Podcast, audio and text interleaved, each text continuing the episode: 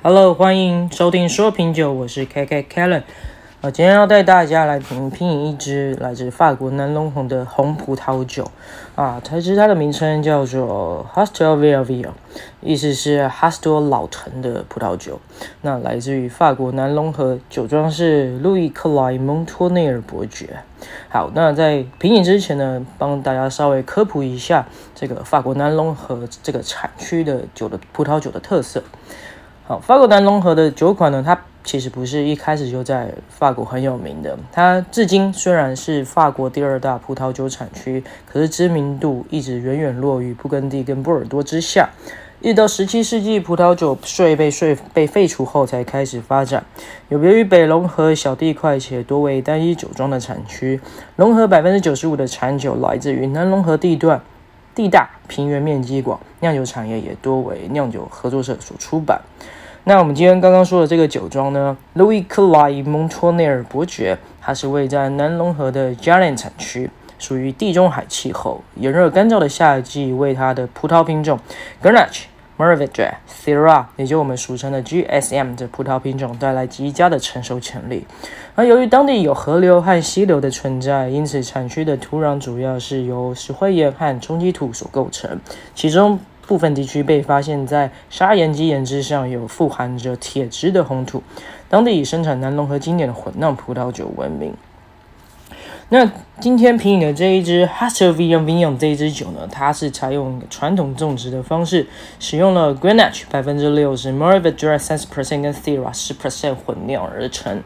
葡萄藤皆是五十年以上的老藤，五十年以上老藤，所以它的酒标很强调它是 Hastel Vieille Vigne。没有没有，应该就是老藤的意思吧？对，五十年以上老藤，然后并且种植在黏土、石灰岩土壤，年产量只有五千瓶，手工采收，在不锈钢桶进行培养收成，具有长达八年的成年潜力。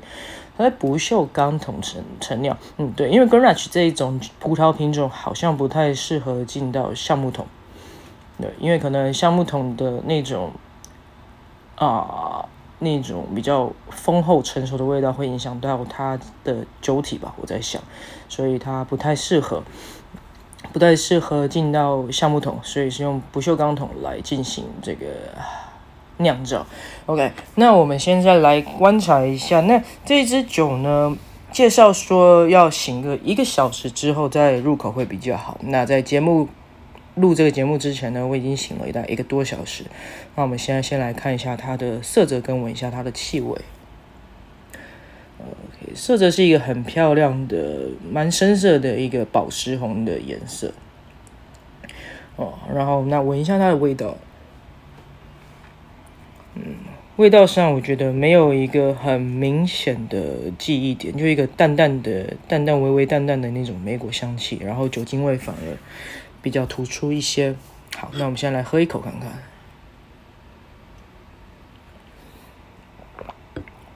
嗯，它入口会有一种很明显的甘甜味，不是糖的那一种 sugar 的甜，就是一种回甘的那种甜味。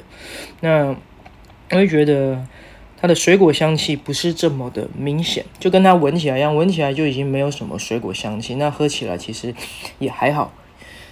那会跟。呃，一般在介绍 Grenache 这一个葡萄品种，说会有比较浓烈鲜明的紫罗兰花香啊，这种甜美的果感。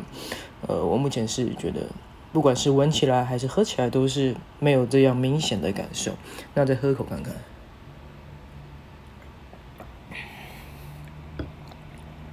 嗯，我这我喝到一个很明显的胡椒味道，我觉得这可能跟它有百分之十的 Syrah 相关吧，很明显，很明显的一个胡椒那种辣辣的味道。那整体的单宁呢？单宁算是中等，没有到很重，可能醒酒也醒了一个多小时吧，应该也蛮够的。那整个酒体不算厚，算是蛮蛮轻松、蛮简单的，但我会期待，我会。这是我个人的想法，个人比较，因为喝酒本来就很主观的，我会比较喜欢喜欢就是你水果香气或是莓果香气会比较明显，像 Pino Noir 或者是像 Cabernet Sauvignon 那一种，我会相对喜欢很多了。那那这一支的表现呢，我会觉得我会还好，普普一般般。那这支价格的话，算是中等价位吧。呃，价格大概在台币一千五上下，应该还算可以。那如果你说要搭配什么样的食物呢？我会建议会搭配有酱汁的肉类或是 cheese，应该是蛮搭的。